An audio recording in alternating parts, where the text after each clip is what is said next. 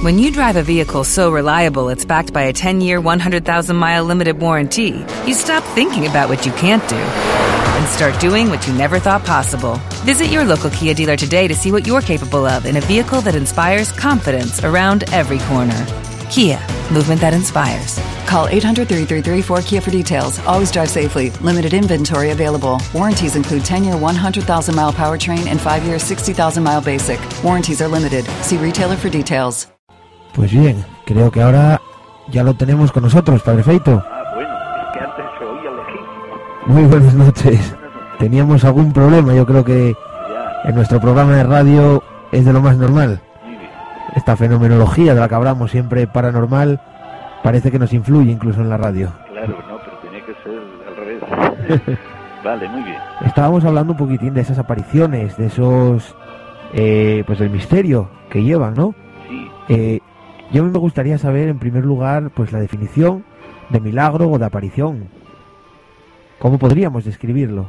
bueno, mm, mira, apariciones las hubo siempre en todos los sentidos, en todos los campos, ¿no?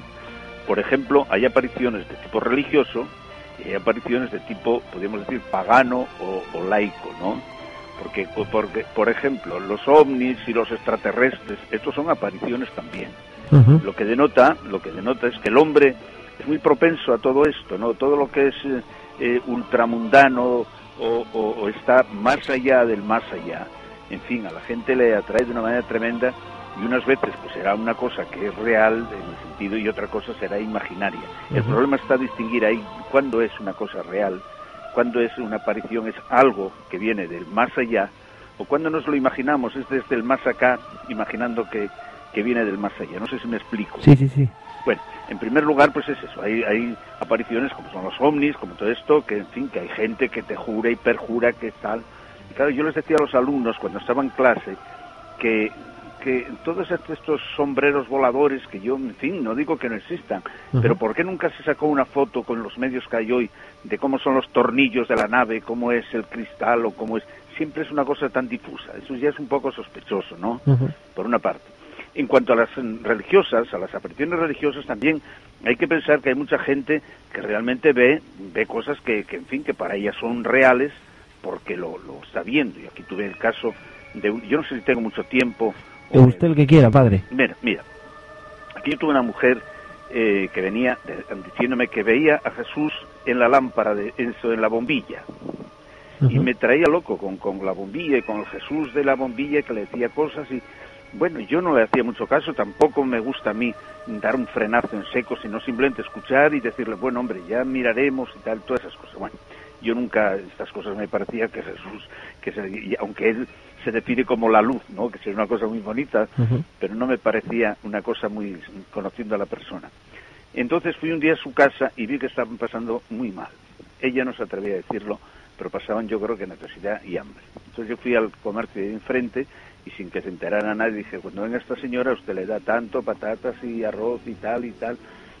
Y volví, mm, bueno, no volví por allí, vino un día ella a mi casa y me dice, estoy muy preocupada porque llevo unos días ya que no veo a Jesús en la bombilla. Entonces ya me di cuenta que no era el Jesús que venía, que era el hambre que le hacía ver eso, ¿no? Bueno, de estos casos se pueden dar infinidad de ellos y hay que tener por eso mucho cuidado. Sí. Hay otras apariciones que son que son intermedias, podríamos decir. Yo conocí gente que creía mm, total, pero a pies juntillas en las sianas.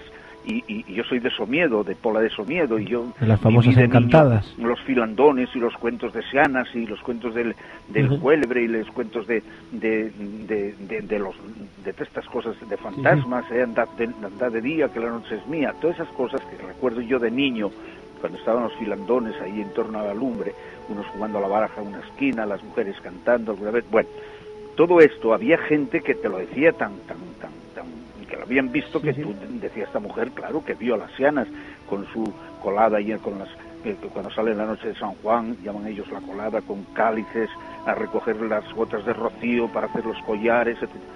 y creían a pies juntillas en esto eran apariciones también no después tenemos las netamente religiosas que Sí. posiblemente son las que vosotros mm, me preguntáis por ser cura lo que más os interesa Exacto. y aquí también habría que ser hilar muy, muy, Muy muy fino. fino. muy fino, para saber qué es una aparición, hasta qué punto, desde luego, la Iglesia no, las, no la reconoce como dogma, Simplemente dice, hombre, pues en ese lugar se da culto a la Virgen, pues en fin, que la gente vaya y la gente, hay milagros, entre comillas, porque claro, otra cosa son los milagros.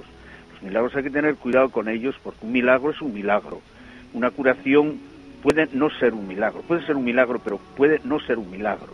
Un milagro sería, por ejemplo, que resucitara un muerto, eso sí es un milagro. Un milagro es tener un poco de pan y que se convirtiera, pues qué sé yo, un trozo de carne eso es un milagro. Un milagro es que llovieran del cielo pues bocadillos, por poner ¿eh? Que siempre estamos hablando... Señor tiene cáncer y que de momento se cura por lo que sea, puede ser un milagro. Pero tenemos que tener en cuenta que la ciencia va avanzando y que tenemos que tener mucho cuidado. Yo a compañeros curas les digo, oye, es que a veces, eh, no, no, aquí tenemos que ir muy, muy pegados al, al, a los hechos reales y saber lo que es y lo que no es, ¿no?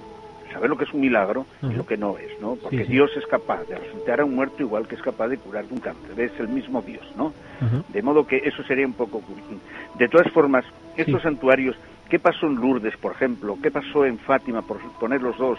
¿Qué pasó en Garabandal? Yo conocí a las chicas de Garabandal, tengo incluso una película aquí ¿eh? en Super 8, que voy a ver si la paso a DVD, por, de la chica aquella cuando estaba en Garabandal. Y yo fui allí por conocer, para ver qué es, qué es lo que era aquello. Y claro, aquello resulta que, mm, yo no sé en qué resultó porque llevo, llevo, tiempo que no voy por allí, pero me imagino que no fue muy, muy allá, ¿no?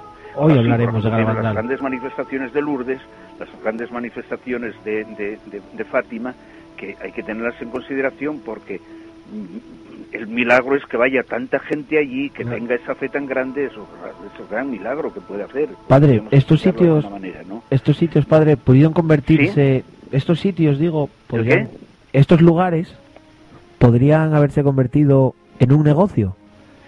Lo malo es eso, lo malo que es a posteriori, es decir, no se hizo eso para que convertir en un negocio. ¿eh? Eso es una cosa que hay que tener en, cuenta de que, de que eso no, no, no se fue hecho con vistas a, ¿eh? como los jueves milagros, esa película tan famosa. Pero no hay que ver eso. Lo malo es que nosotros siempre lo mercantilizamos todo, no sé por qué, ¿no? Entonces decimos, ah, eso, eso fue hecho para... No, es como cuando dicen que hay papas que es un desastre y tal, efectivamente, un Alejandro VI, Fernando... pero no es que sean papas que, que son un desastre, es que hay gente, hay hombres, personas, que son un desastre, que llegaron por sus medios a ser papa, que es distinto. Una persona, una cosa es que un desgraciado por sus medios, a las, las famosas Madofia, aquellas señoras, lo, lo encumbran y lo llevan y lo hacen papa, y otra cosa es un papa ser un desgraciado.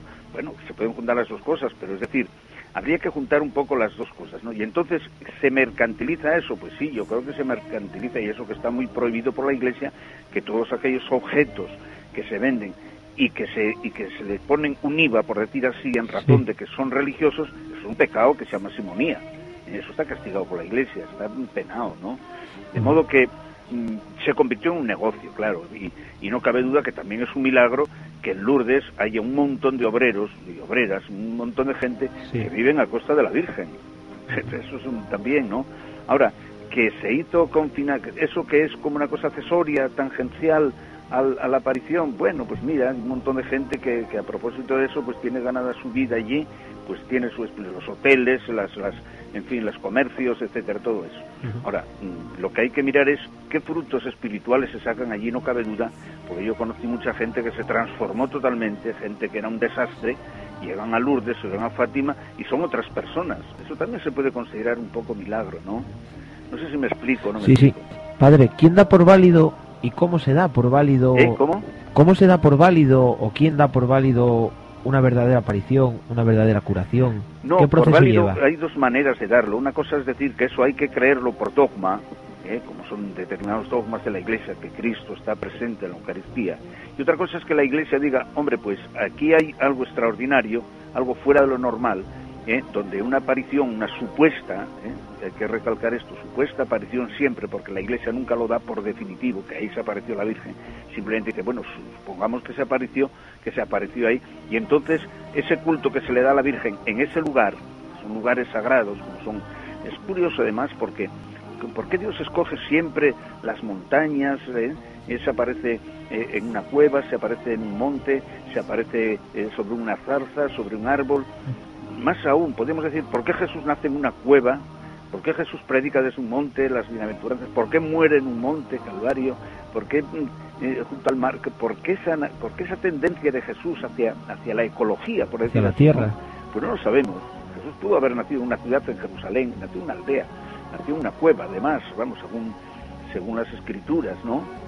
Eh, entonces, eh, que se dé culto en esos lugares ¿eh? a la Virgen de manera determinada, la Iglesia no lo ve mal. Lo que la Iglesia no puede obligar a nadie es a creer. Tú no crees que ahí se apareció la Virgen y no estás fuera de la Iglesia en absoluto, ¿no? No sé si me explico. Sí, sí, sí. Eh, padre, eh, más adelante vamos a hablar con, con una asociación en Madrid. Es que, oye, un poquito más alto. Eh, a continuación, dentro de un ratín, vamos a hablar con una asociación que combate un poco lo que hablamos antes, lo del negocio. Eh, esta gente se dedica a combatir un poco eh, el falso milagro del escorial, como ellos llaman, y un poco a, a ir contra Amparo Cuevas.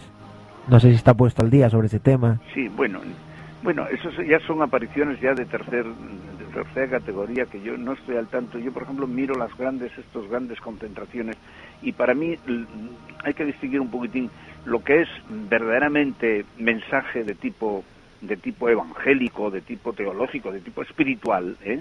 de todas estas cosas que vienen después en torno, que es la, el negocio y son los, es el agua y es lo otro y es la, las... Claro, esto es, es que no podemos separar una cosa de la otra. Es que el hombre es así. En cuanto hay una cosa de esto, enseguida viene el negocio. Como ese, hay un montón de novelas por ahí que, que tratan este tema perfectamente, ¿no? De que se planta una iglesia y, y, y enseguida empieza o una aparición y enseguida empieza el negocio en torno, ¿no? Eso habría que evitarlo de alguna manera, pero es, yo creo que es inevitable, es inevitable, porque el hombre, el hombre aprovecha cualquier tanto Para hacer un negocio. para eso, Eh, estigma. ¿eh? Un estigma, ¿cómo se denominaría? No, el eso, eso es simonía, el vender cosas sagradas por, por darle un poco más de, de, de- de valor a una cosa. Por ejemplo, yo te vendo una estampa, porque tocó la Virgen no sé qué, en vez de venderte a un euro te la vendo a dos. Eso es una simonía, eso no se puede hacer. Eh, padre, no le... esté en Lourdes y porque sea agua de no sé qué, mm, mm, cobrarla más, eso es un, es un pecado realmente. Ahora, que yo traigo agua de Lourdes y que bebiendo el agua de Lourdes que me hace bien, bueno, pues esas son cosas también que la Iglesia no se mete mucho en ello porque a lo mejor, a lo mejor por su gestión, pues efectivamente mucha gente se cura. Oye, pues bendita su gestión, ¿no? Si tú tienes un cáncer y por ir a Lourdes y por su gestión se te cura, pues bendita, bendita aparición, ¿no? Sí. Eso me explico. Sí, sí. Eh, le preguntaba, padre, que no me debió entender muy bien, eh, ¿qué es un estigma? Un estigma, bueno, eso es una, se suele decir, los estigmas sagrados, es personas que llevan en, la- en su propio cuerpo las llagas de Jesucristo, que empiezan a aparecerse, por ejemplo, en las manos una llaga, en, en el pecho una llaga, en los pies una llaga, donde Jesús fue crucificado por, en fin, en la cruz, ¿no? Hoy, por ejemplo, hay un problema ahí porque, claro, se sabe que, que Jesús no fue crucificado en la palma de la mano, sino más bien en la muñeca, por una razón muy sencilla, porque la palma no resistiría al cuerpo, el peso del cuerpo de Jesús. Entonces, si fuera realmente una cosa mm, de verdad, igual que en la Sámara Santa se descubrió que las llagas no están en la palma, sino que están en la muñeca, que es un dato para decir que es más, vamos, si no es la, la auténtica, por lo menos se aproxima mucho, pues eh, también los estigmas también tendrían que aparecerse en, en la muñeca. De todas formas, a lo mejor, qué sé yo, pues el Jesús es tan bueno, tan bueno que dice, bueno, tú te imaginas ahí, pues ahí tienes las llagas, ¿no? Es complicado. San Francisco de Asís tuvo estigmas, estigmas, ¿no? Y hubo muchos santos por ahí que los tuvieron. Pero hoy hay gente por ahí también, personas que le sangra la frente, que eso hay que tener mucho cuidado con ello. Y a la iglesia en eso tiene que andar con mucho cuidado y no, no, es decir, no, de- no eh, dogmatizar diciendo esto es así y esto es de la otra manera. Simplemente se deja porque ahí hay una devoción, la devoción no es mala, hay un culto a la Virgen, no es malo. Ahora, todo lo que pueda ser venta, puede que ser comercio, puede ser que no es malo tampoco, pero si se hace en función de y, y aumentando la venta y aumentando el precio en razón de eso es lo que es malo para la Iglesia, lo que lo considera un pecado que se llama simonía, ¿no? Mm, Don Manuel, eh, yo quería hacer una pregunta eh, relacionada con, con los- mm, con las apariciones tanto de Lourdes, eh, Fátima, Garabandal. Todas estas apariciones siempre se han hecho o siempre han intervenido, digamos, eh, niños entre 7 entre 7 y 10 años. Eh, todo lo que he podido leer eh, viene relacionado con estos niños. ¿Por qué los niños tan pequeños? Es decir, por su inocencia, por mm, ese ese qué decir de, de los niños, de esa inocencia que tienen a la hora de contarlo? Pues posiblemente, yo no sé, claro, eso hay también a gente mayor que se aparece, a, ¿cómo se llama aquel? María Goretti, no, María Goretti no, ¿cómo se llamaba aquella? Mm, una señora que se apareció la Virgen también. Pero, mm, ¿por qué son los niños y no es la gente mayor? Bueno, la gente mayor también, hay ahora por ahí dos o tres mujeres que están viendo a Cristo de esas cosas, ¿no? Sí, los niños es que es, el alma más delicada, es más propicia a, ver más que vemos nosotros también, ¿no? Porque los ojos de un niño, precisamente por esa, por esa pureza o clarividencia, a lo mejor ven más allá de lo que vemos nosotros, y a lo mejor hay algo ahí. Hombre, yo me acuerdo que leí hace tiempo un libro que va en contra totalmente de las apariciones, diciendo que no es, que no son tal, yo no sé, lo conoceréis, porque tuvo 30 millones de, de ejemplares, que se llama Las apariciones de Erich von Daniken, ¿no? Sí, sí. un libro que está, bueno, hay que tenerlo siempre a mano porque es un libro donde va demostrando que todo eso es simplemente una cosa de tipo imaginativo, ¿no? O sea, todo eso hay que tenerlo en cuenta. Ahora, mmm, posiblemente, ¿qué es lo que pasa en las... Algo tiene que pasar ahí, algo tiene que suceder, que es lo que a mí me preocupa, por encima de todo esto que dice Ed von Daniken, Daniken, tiene que pasar algo, ¿por qué ahí no en otro sitio? ¿Y por qué se dan en determinado sitio? Yo tenía un compañero que, hablando con él, decía que incluso, incluso a lo mejor él era, creía un poco en los extraterrestres, pues son, son por decir así, presencias de otros seres de otros sitios, ¿no?, que vienen a decirnos algo ahí, sin falta que sea la Virgen o Jesús, ¿no? Son seres que nos están diciendo, oye, hay que cambiar de vida porque vais muy mal. No sé si me explico. Sí, sí, bueno, pero... Entonces decía él, ¿quién, quién, yo, no, yo creo que Jesús ya dijo bastante, ya dijo un montón de cosas, no tenemos por qué tener más historias, ¿no? Pero posiblemente esos mensajes que vienen ahí son seres que nos están cuidando, que están de nosotros. Mmm, sí, porque incluso, incluso eh, se habla de ello en la Biblia mismo, ¿no? Sí, bueno, y que vienen ángeles o que, que están diciendo, oye, se, se, aparecen en figura de virgen o lo que sea, con la finalidad de, de, motivar más. Dice, tenéis que cambiar de vida, hombre, porque vais muy mal, así vais uh -huh. al, al, al, abismo, ¿no? Uh -huh. Yo Cuando va la gente a Lourdes y a Fátima y con esa devoción, yo les digo una cosa, suelo decirles una cosa, mirar una cosa, ahí se apareció la Virgen, en Fátima según vosotros, ahí se apareció tal, bueno, muy bien, eso está muy bien, pero tenéis otra cosa que es mucho más presente todavía, ¿eh? que no se apareció, sino que está realmente en cada iglesia, en el sagrario. ¿Por qué no vais un poco más? ¿Me explico? Sí, sí. Eso lo... ¿Por, qué en, ¿Por qué en cada sagrario que no está una, que no es una aparición, no? Que es una según eso es dogma, que está ahí real y verdaderamente presente Jesús. Pues ahí había que hacer grandes concentraciones porque Él está ahí presente. ¿Y qué nos está diciendo? Pues el Evangelio y en cualquier parte del Evangelio que hablas, ahí nos está diciendo, tenéis que amaros unos a los otros. Es, es el mensaje de Jesús. Yo a los niños les digo que no hay diez mandamientos, ni hay ocho, porque son ocho mandamientos, dos, son, dos están repetidos, ¿no? Son ocho mandamientos más dos repes. Ni hay dos siquiera, como dice el catecismo. Amar a Dios y al prójimo. Hay uno, Jesús dijo, un mandamiento nuevo es que os améis. Y ahí está todo, ahí está todo el mensaje de Jesús. ¿Por qué no, no incidimos mucho más, dejarnos un poco de todas estas cosas y, y, y, incidir en ese mensaje de la aparición de Jesús en el mundo. ¿eh? Sí, sí, buscar, no, buscar un poco más en lo que Él nos enseñó, claro, en las enseñanzas que Él nos dejó. Más. Es que si diera diez mandamientos, dijo, no, un mandamiento que os queráis. Y en esto conocerán que, que sois verdaderamente cristianos, en que os queréis, que os amáis los unos a los otros. Si no, todo lo demás sobra. Sí, pero mm, digo yo que también hay que ser cristianos eh, practicantes, no solo cristianos creyentes. Pues claro, claro, en eso conocerán que, sea, que os améis ¿Y cómo se llama uno al prójimo? Pues preocupándose por ellos, haciendo que, que no haya tantas desigualdades en el mundo, que no haya hambre, eh, procurando eso que dijo él en las bienaventuranzas, ¿eh? a los pobres, porque al final Jesús nos va a examinar, no nos va a examinar de rosarios ni de misas, dice, tuve hambre y me diste de comer, tuve sed, me diste de beber, estaba enfermo, estaba en la cárcel. ¿Y cómo, ¿Y cómo estás tú en la cárcel? Sí, porque aquellos que están sufriendo, donde quiera que estén, ahí estoy yo, ¿no? Entonces este es el gran mensaje y es la gran aparición que yo creo que insistimos poco.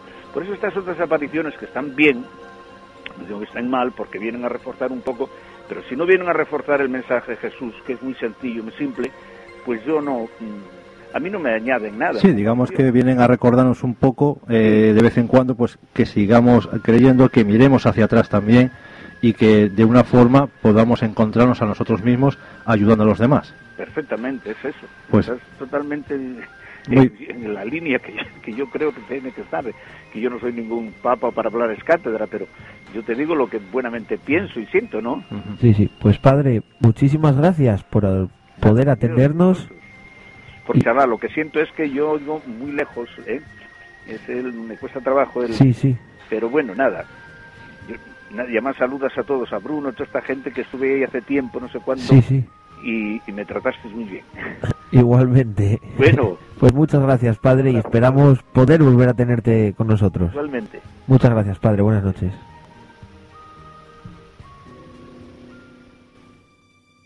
As a new Western Union customer, you can enjoy a $0 transfer fee on your first international online money transfer. Send money to your family and friends back home the fast, easy, and reliable way. Visit westernunion.com or download our app today to get started, and your first transfer fee is on us. FX gains apply, not available for credit cards and transfers to Cuba. Services offered by Western Union Financial Services Inc. and MLS 906983 or Western Union International Services LLC and MLS 906985.